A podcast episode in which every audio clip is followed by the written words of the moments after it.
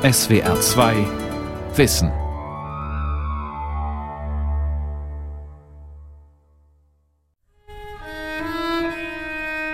Leonardo hatte eine neue Weise, die Welt zu sehen. Er verließ sich nicht auf althergebrachtes Wissen, sondern er hat versucht, die Welt vom Anbeginn, von der Pike auf neu und analytisch zu erfassen. Es reicht nicht einfach nur irgendwo hinzuschauen und dann hat man das entsprechend verstanden, sondern man muss systematische Experimente machen. Diese Experimente macht er tatsächlich sowohl in der Natur selbst als auch dann natürlich im Bereich der Zeichnung. Leonardo hat zwischen seiner Kunst und seiner Wissenschaft überhaupt nicht getrennt. Auch das macht die ungeheure Faszination seiner Kunstwerke aus. Leonardo da Vincis Naturphilosophie. Zeichnend die Welt verstehen.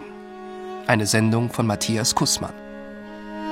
Es ist das wohl bekannteste Gemälde der Welt, Leonardo da Vincis Mona Lisa. Die Frau, die den Betrachter sanft anlächelt, ist wahrscheinlich Lisa del Giocondo, Gattin eines reichen Florentiners. Der Künstler hat das Bild zwischen 1503 und 1506 gemalt, danach vermutlich in Details verändert. Wie so oft bei Leonardo gibt es keine gesicherten Angaben. Sicher ist nur, dass das Bild eine besondere Bedeutung für ihn gehabt haben muss. Er hat es nie aus der Hand gegeben. Die Mona Lisa hängt heute im Pariser Louvre. 77 mal 53 Zentimeter klein, allein an einer breiten Wand hinter kugelsicherem Glas. Davor drängen sich jährlich Millionen Menschen, um einen Blick auf das Lächeln der Mona Lisa zu werfen. Was macht es so besonders? Leonardo da Vinci hat jeden einzelnen Beleuchtungspunkt gewissermaßen konstruiert. Ziemlich genau so, wie man das heute in der Computergrafik macht. Bei Computeranimationen. Da werden die Lichtverhältnisse berechnet. Sagt der Physiker und Wissenschaftsjournalist Stefan Klein. In seinem Buch Da Vincis Vermächtnis spürt er auch der Verbindung von Leonardos künstlerischer und wissenschaftlicher Arbeit nach. Die Lichtverhältnisse auf dem Gesicht der Mona Lisa sind berechnet. Er hat also seine Erkenntnisse über Optik verwendet, um neuartige Kunstwerke hervorzubringen. Er hat die Gesichtsmuskulatur studiert, um Porträts malen zu können, die gewissermaßen wahrer waren als das, was die Anschauung ihm zeigte, weil er ein Tiefenwissen hatte. Und im Hintergrund der Mona Lisa, da sehen Sie diese Berglandschaften, da spiegelt sich Leonardos Beschäftigung mit Geologie. Da können Sie eine ganze Geschichte der Erschaffung und des Vergehens und der Umformung von Gebirgen daran ablesen. Trotzdem ist es so, dass ein Gemälde wie die Mona Lisa natürlich auch vor allem als eine große Frage verstanden werden kann. Der Kunsthistoriker Frank Fehrenbach lehrt an der Uni Hamburg und forscht seit Jahren über Leonardo. Eine wunderbare Darstellung des Rätsels, wie überhaupt menschliches Leben und Erdoberfläche oder Veränderungen auf der Erde zusammenhängen. Dafür gibt es keine klare Antwort. Das Bild illustriert da nicht irgendeine Überzeugung, sondern es ist ein Dokument eigentlich seines großen Interesses an diesem Rätsel, wie nun zum Beispiel menschliche Emotionen, die ja auch Bewegungsvorgänge sind, und Bewegungen auf der Erdoberfläche, Erosion, Veränderung, Wasserlauf und so fort zusammenhängen. Leonardo da Vinci ist heute vor allem als Maler bekannt. Die Mona Lisa, das Abendmahl oder Johannes der Täufer sind Ikonen der Kunstgeschichte. Doch er war auch Ingenieur, Architekt, Anatom, politischer Berater und vor allem Naturphilosoph. Vermutlich ist diese Rolle, die er heute in der Öffentlichkeit einnimmt, nicht die Rolle, die er für sich selbst gesehen hat. Das heißt, er ist natürlich in erster Linie als Maler und Ingenieur bekannt. Er hat sich größtenteils als Naturphilosoph, als Naturforscher, heute würde man auch sagen Naturwissenschaftler verstanden. Der Philosoph Thomas Heichele von der Uni Augsburg beschäftigt sich unter anderem mit Technikphilosophie und hat ein Buch über Galileo Galilei und Leonardo da Vinci geschrieben. Er hat sich sehr, sehr stark der Wissenschaft verschrieben. Das heißt, nicht unbedingt immer das gemacht, was er machen sollte, was sein Auftrag gewesen wäre, wenn es darum ging, irgendwelche Bilder fertigzustellen, die eben jetzt nicht diesen naturwissenschaftlichen Charakter hatten oder wenn er sonstige Tätigkeiten, für die er eigentlich auch angestellt war, durchführen sollte. Er hat deswegen auch immer wieder Auftragsarbeiten abgebrochen. Er musste ermahnt werden, seiner Arbeit nachzugehen. Von Da Vinci sind über 6000 Blätter voller Zeichnungen und Notizen erhalten, mit denen er versuchte, Naturgesetzen auf die Spur zu kommen und so zu erkennen, was die Welt im Innersten zusammenhält. Doch auch seine Gemälde sollten nicht nur malerisch virtuos und schön sein, sondern dienten wissenschaftlicher Erkenntnis. Leonardos Kunst verdankt sich seiner Wissenschaft und Leonardos wissenschaftliche Forschung profitierte von seiner unglaublichen Wahrnehmungsfähigkeit und seiner Darstellungsfähigkeit als Zeichner. Das Einmalige bei Leonardo ideengeschichtlich, wissenschaftsgeschichtlich ist ja diese ungeheure Präsenz der Zeichnung. Er zeichnet ja eigentlich unentwegt. Es gibt keinen anderen Künstler und auch Wissenschaftler der frühen Neuzeit, von dem wir so viele Zeichnungen erhalten haben, Tausende. Ich hatte das ganz große Glück, dass ich sie in der Privatsammlung des englischen Königshauses im Original sehen durfte. Das ist ein Erlebnis, das werde ich nie vergessen. Man bekommt da also einen livrierten Assistenten, der einem die Dinger bringt mit Seidenhandschuhen. Und es ist unglaublich, mit welcher Genauigkeit Leonardo da Vinci die Formen des menschlichen Körpers darstellen konnte und vor allem, wie er sie dreidimensional darstellen konnte. Das ist etwas, was Sie auf Faximiles nicht sehen. Dieses unglaubliche Spiel mit Licht und Schatten, das Sie manchmal fast hingreifen lässt. Da Vinci zeichnet Flugmaschinen, Strömungsverläufe in Flüssen, Kriegsgeräte, Stadtpläne, die Anatomie von Tieren und Menschen und vieles mehr erstaunlich genug im frühen 16. Jahrhundert. Leonardo hatte durch seine visuelle Begabung einen ganz neuartigen Zugang zur Natur, einen Zugang, der sich als viel geeigneter herausstellen sollte, um die Natur zu erfassen, als die Sprache. Heute beschreiben wir Physiker die Natur mathematisch aber wenn Sie zwei Physiker sich unterhalten sehen, dann machen die genau das, was Leonardo auch gemacht hat. Die zeichnen nämlich ununterbrochen. In jedem Arbeitszimmer eines theoretischen Physikers hängt eine Tafel an der Wand und wir unterhalten uns durch Grafiken durch visuelle Darstellungen, weil die visuelle Sprache der modernen Naturwissenschaft viel besser entspricht als die lineare Sprache. Und Leonardo war in der Tat einer der ersten, der das gesehen hat und vor allem nutzen konnte. Leonardo wird am 15. April 1452 in Italien geboren, im toskanischen Dorf Vinci, als unehelicher Sohn einer Bauerntochter und eines Juristen. Es war eine relativ einfache Kindheit. Er hat auch nicht über eine höhere Schulbildung verfügt. Allerdings hat er bereits sehr früh Privatunterricht bekommen und zeigte sich sehr interessiert, vor allem in den Bereichen von Kunst und Mathematik. Mit 17 geht er nach Florenz, ins damalige geistige Zentrum Italiens, wo sein Vater als Notar arbeitet.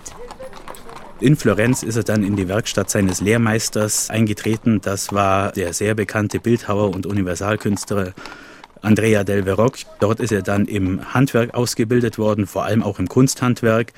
Und in dem Bereich hat er bereits sehr früh einen Schwerpunkt auf die Zeichenkunst gelegt und dort hat er auch ein sehr großes Talent gezeigt. Künstler gelten damals als Handwerker. Erst später wird man sie als Originalgenies feiern. So ist Leonardo bei Verrocchio zunächst Lehrling, dann Geselle und schließlich Assistent, darf zum Beispiel Teile von dessen Bildern malen. 1477 gründet er eine eigene Werkstatt in Florenz, beschäftigt sich aber zunehmend mit Naturforschung. Vor allem das Thema Bewegung, Kraft und Veränderung interessiert ihn. Natur gleich Bewegung, stellt er fest. Was nun die Dinge in Bewegung setzt, sind für ihn zwei unterschiedliche Faktoren. Das eine ist ein interner Wunsch, kann man sagen, der einzelnen Körper und Elemente ihren spezifischen Ort zu finden. Also der Stein möchte gern in die Tiefe fallen, da zieht's ihn hin. Das sind also natürliche Tendenzen der Körper. Das andere, was für ihn aber noch sehr viel interessanter ist, sind nun, was er widernatürliche Kräfte nennt also Einwirkungen, die einen Körper aus seiner Ruhelage bringen. Und diese Kräfte, die sind mysteriös, die sind auch unvorhersehbar zufällig. Da gibt es viele verschiedene Wirkungen zwischen den Körpern, ganz, ganz viele Faktoren, die ineinander spielen. Seine Studien nützen ihm schon bald. 1482 sucht der Mailänder Fürst Ludovico Sforza einen Künstler, der ein riesiges sieben Meter hohes Reiterstandbild seines Vaters Francesco baut. Leonardo macht Vorschläge für die Bronzestatue und bekommt den hochbezahlten Posten. Das Standbild wird dann doch nicht gebaut, aber er beeindruckt Ludovico mit Entwürfen spektakulärer Kriegsmaschinen und unterhält den Hof bei Festen mit kuriosen mechanischen Geräten. Daneben kann er seinen Naturstudien nachgehen. Bald verbreitet sich sein Ruf eines Meisteringenieurs und Universalgelehrten in ganz Italien. Das war eine sehr spannende Zeit, eine sehr von Umbrüchen geprägte Zeit, die Renaissance im Allgemeinen und insbesondere natürlich in Italien. Dort hat die Renaissance Anfang des 15. Jahrhunderts Ausgang genommen. Die Kirche verliert an Einfluss, gesellschaftliche Hierarchien bröckeln, Technik erlebt einen regelrechten Boom. Andererseits besinnt man sich auf antike Philosophie und Bildungsideale. Doch das lehnt Da Vinci ab. Er kritisiert das akademische Milieu. Dort werde überliefertes Wissen nur nachgeplappert, ohne eigene Anschauung und Erfahrung. Der ganze Stolz Leonardos als Autodidakt, er war ja kein studierter Naturwissenschaftler, der ganze Stolz besteht für ihn darin, dass er nun genauer hinguckt als andere. Das wird immer wieder in den Manuskripten betont. Ich weiß wohl, dass so mancher eitle Tropf glauben wird, er könne mich tadeln, denn ich sei ein ungebildeter Mann. Dumme Menschen. Sie werden behaupten, ich könne mangels Gelehrsamkeit das, was ich behandeln will, nicht richtig sagen. Nun, Wissen Sie denn nicht, dass meine Lehren nicht so sehr aus den Worten anderer gezogen werden, als aus der Erfahrung, die doch die Lehrmeisterin derer war, die gut geschrieben haben? Da Vinci ist der erste Philosoph, der durch genaue Anschauung der Dinge und praktische Experimente erkennt, dass es so etwas wie universale Naturgesetze gibt, die vor allem aus dem Bereich der Physik stammen, eine Einsicht, die bis heute gültig ist. Proportionen findet man nicht nur in Zahlen und Maßen, sondern auch in Tönen, Gewichten, Zeiten, Orten und in jeder Kraft, die es gibt. Leonardo war der Überzeugung, dass die Natur sich Regelmäßigkeiten unterordnet und zwar völlig unabhängig von irgendwelchen Zielen, von Schöpfern, von höheren Mächten. Das spielte alles für ihn überhaupt keine Rolle und ja, das war revolutionär. Monatelang beobachtet er etwa die Oberfläche von Bächen und Flüssen. Besonders interessiert ihn die Strömung des Wassers. So kreist es unaufhörlich, immer zusammenhängend und immer im Umlauf. Da es hierhin und dorthin, aufwärts und abwärts eilt, so kommt es nie zur Ruhe, weder in seinem Lauf noch in seiner Natur. So ändert es sich immer wieder, sei es in der Lage oder in der Färbung, sei es, dass es einen neuen Geschmack oder Geruch in sich aufnimmt, sei es, dass es sich als verderblich oder segenbringend erweist. Wasser ist der Antrieb der ganzen Natur. Wie immer begleitet er seine Beobachtungen mit Zeichnungen. Zunächst gibt er wieder, was er gesehen hat. Da er aber die Gesetze der Strömungsdynamik kennt, zeichnet er auch mögliche Strudelbildungen unter der Wasseroberfläche. Er zeichnet die verschiedensten Strömungen, all das, was man nie sehen kann, weil es unter der sichtbaren Oberfläche sich abspielt und er kombiniert aber das, was man sieht, wenn man von oben auf eine aufgewühlte Wasserfläche sieht, mit dem, was seiner Meinung nach, und dort lag er richtig, weiß man heute, sich unter der Wasseroberfläche abspielt. Dieser Methode bleibt der Mann aus Vinci zeitlebens treu. Zeichnung ist für ihn, genau wie Malerei, ein Mittel der Erkenntnis. Seine Zeitgenossen halten sich noch an Aristoteles, der meinte, Kunst solle die Welt abbilden, das Denken aber sie erklären. Für Leonardo dagegen ist Zeichnen und Malen Denken. Denn das Auge täuscht sich weniger als der Verstand. Über Leonardo da Vinci ist wenig Persönliches bekannt. Er war nicht verheiratet und hatte keine Kinder. Manche Forscher vermuten, er sei homosexuell gewesen. Ein Porträt seines Schülers Melzi zeigt ihn im eindrucksvollen Profil mit hoher Stirn, dichtem Bart und langen wallenden Haaren. Er soll ungewöhnliche Kleidung getragen haben, heute würde man sagen, wie ein Dandy. Er war wohl auch Vegetarier, und es heißt, er sei manchmal auf den Markt gegangen, habe Vögel in Käfigen gekauft und sie sofort freigelassen. Wenn du die wunderbaren Werke der Natur gesehen hast und du es eine abscheuliche Tat findest, sie zu zerstören, dann überlege dir, wie unendlich abscheulich es ist, einem Menschen sein Leben zu nehmen. Das Renaissance-Italien ist in viele Kleinstaaten zersplittert. Es herrscht fast dauernd Krieg. Leonardo entwirft für die Fürsten, die ihn bezahlen, fürchterliche Kriegsmaschinen, mit denen man regelrechte Massaker hätte anrichten können. Etwa eine riesige 40 Meter lange Armbrust auf Rädern. Wie passt das zu seiner Menschenliebe? Um das Hauptgeschenk der Natur, nämlich die Freiheit, zu bewahren, erfinde ich Angriffs- und Verteidigungsmittel für den Fall, dass wir von ehrgeizigen Tyrannen bedrängt werden. Wir wissen, dass Leonardo diese Kriegsmaschinen gezeichnet hat und wir wissen, dass er mit diesen Zeichnungen seine Auftraggeber, zuallererst Ludovico Sforza in Mailand, später auch Cesare Borgia, beeindruckt hat. Das war das, was die von ihm wollten. Und dafür waren sie bereit, Leonardo machen zu lassen. Mir kommen viele dieser Zeichnungen eher vor wie manch eine PowerPoint-Präsentation heutiger Unternehmensberater. Blendwerk, nicht wirklich für die Umsetzung gedacht, aber das, was Auftraggeber sehen wollen und das, wofür Auftraggeber zu bezahlen bereit sind. Wir haben keinerlei historische Überlieferung, dass jemals eine von Leonardo erdachte Kriegsmaschine gebaut worden ist zur damaligen Zeit. Man hat im 20. Jahrhundert versucht, einige dieser Konstruktionen nachzubauen und sie funktionieren nicht.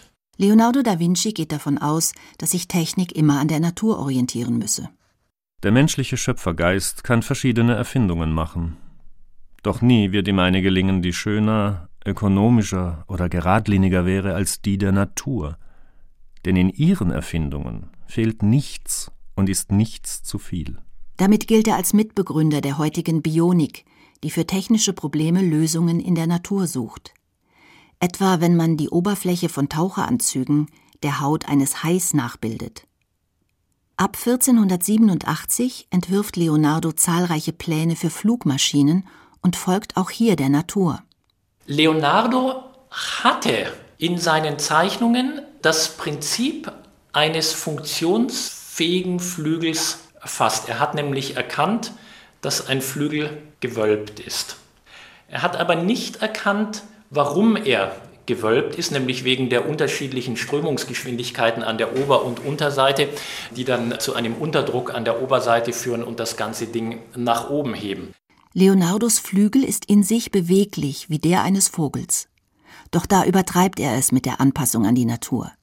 Heute wissen wir, dass künstliche Flügel, etwa beim Flugzeug, starr sein müssen. Man hat erst vor ganz kurzer Zeit versucht, seine Konstruktionen in die Praxis umzusetzen und damit zu fliegen. Und es gelang auch. Allerdings mit diesem großen Unterschied, dass man sich nicht eins zu eins an seine Konstruktionspläne gehalten hat, sondern eben statt dieser beweglichen Flügel einen starren Flügel hatte. Und dann war all das, was Leonardo sonst in diesem Bereich geforscht und erforscht hatte, korrekt. Und ein solches Fluggerät konnte dann tatsächlich auch fliegen. Um 1500 herrschen in den italienischen Kleinstaaten enorme Unruhen, es gibt immer neue Kriege. Für Leonardo beginnt eine Zeit der Wanderschaft. Er lebt in verschiedenen Städten, arbeitet an Gemälden und Fresken, als Ingenieur und Architekt, für Cesare Borgia und andere Auftraggeber und Mäzene. Ab 1506 ist er wieder in Mailand. Er seziert Dutzende Leichen, um die Funktionen des menschlichen Körpers zu verstehen.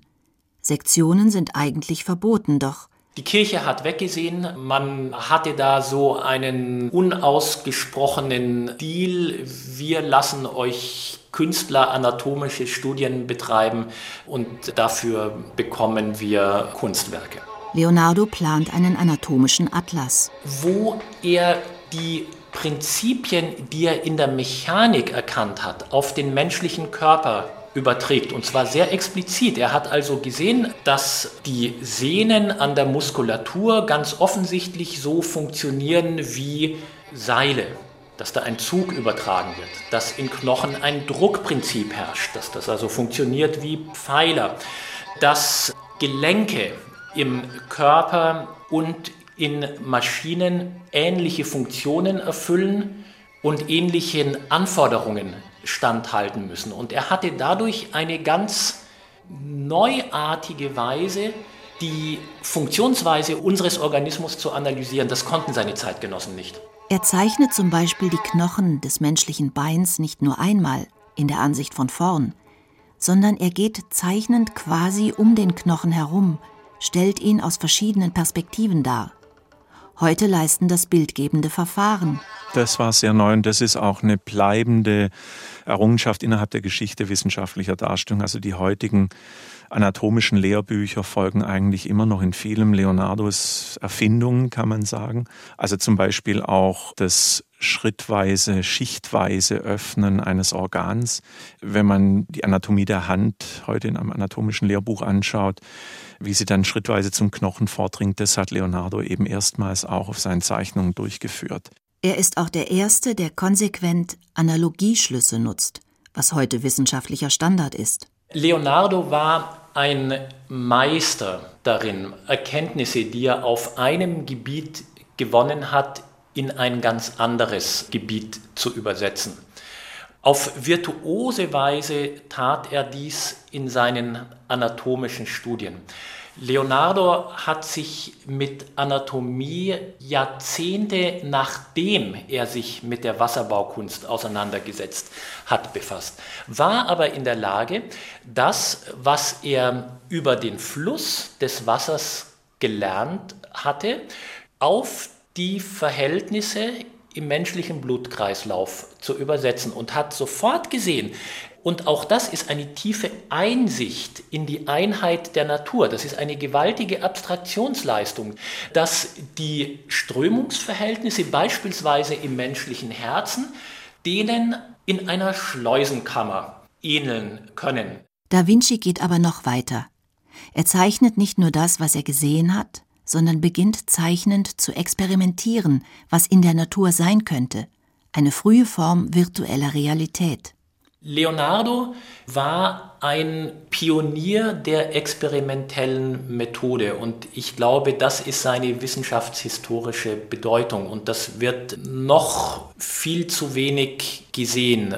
Der Punkt ist, dass Leonardo als einer der ersten den Wert der Beobachtung und des systematischen Experiments erkannt hat. In seinen späten Jahren malt der Künstler immer weniger und konzentriert sich vor allem auf die Naturforschung. Leonardo da Vinci war der Erste, der so etwas erfunden hat wie künstliche Herzklappen. Leonardo da Vinci hat das Prinzip der Arteriosklerose erkannt, also er hat es nicht so genannt, aber er hat eingesehen, dass durch Verengung der Blutgefäße die Leistung des Herzens so weit geschwächt werden kann, dass ein Mensch sterben kann. Da war er allen seinen Zeitgenossen um Jahrzehnte, teilweise sogar um Jahrhunderte voraus. Dennoch hat er seinen anatomischen Atlas, der die Medizin seiner Zeit revolutioniert hätte, nicht publiziert. Könnte es sein, dass er seine Erkenntnisse für sich behalten wollte? Schließlich hat er sich wenig mit Zeitgenossen auseinandergesetzt und seine Notate zudem in Spiegelschrift verschlüsselt. Ich glaube nicht, dass es ihm da um Geheimniskrämerei ging. Es hat ihn einfach nicht besonders interessiert das zu veröffentlichen. Er war vom Erkenntnisdrang getrieben, berühmt war er, ein materielles Auskommen hatte er und den Gedanken, Wissen weiterzugeben, sodass andere darauf aufbauen können, das war ihm nicht wichtig. Das ist ein Jammer. Die Unvernunft seiner Mitmenschen, die immer neue Kriege begannen, scheint Leonardo gequält zu haben. Eine späte Zeichnung, sehr wahrscheinlich ein Selbstporträt, zeigt einen alten Mann im Profil mit zerfurchtem Gesicht, müdem Blick, tief herabgezogenem Mundwinkel. Als er 1516 die Einladung erhält, seinen Lebensabend in Frankreich zu verbringen, sagt er zu und verlässt das unruhige Italien. Sein Bewunderer König Franz I. holt ihn zu sich an die Loire und überlässt ihm ein Schloss in Amboise. Leonardos letzte Aufzeichnung stammt vom 24. Juni 1518. Er sitzt über geometrischen Problemen und zeichnet Diagramme. Dann wird er offenbar zum Essen gerufen. Denn neben ein Diagramm schreibt er etc. etc. Denn die Suppe wird kalt. Leonardo da Vinci stirbt am 2. Mai 1519. Die Bedeutung seines naturphilosophischen und wissenschaftlichen Werks wird erst viel später erkannt. Es gab einige anatomische Zeichnungen, die zirkulierten. Seine Kunsttheorie wurde schon im 16. Jahrhundert kopiert, abgeschrieben, erst im 17. dann gedruckt. Aber im Großen und Ganzen war er doch eine Figur, die in dem, was ihn für uns heute so interessant macht, doch erst im 19. Jahrhundert überhaupt entdeckt wurde. Auch dann mit der Publikation seiner Manuskripte. Die rund 6000 Seiten zeigen einen Menschen, der sich so vielfältig mit Natur und Kunst beschäftigt hat wie kaum ein anderer.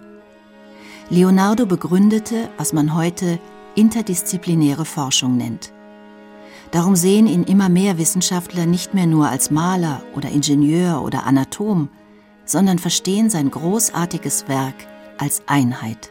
Das ist schon ein ganz erstaunlicher Aufstieg für einen Menschen, der aus kleinen Verhältnissen kommt, den unehelichen Sohn einer Tagelöhnerin. Wir verdanken das Phänomen und das Genie Leonardos eben auch einer Zeit, in der die Gesellschaft durchlässig war, in der auf Talent geschaut wurde und weniger auf Herkunft. Ich glaube, auch das ist etwas, was wir aus Leonardos Werk und seiner Lebensgeschichte lernen können, wie wichtig es ist, dass eine Gesellschaft die Talente aller Menschen nutzt.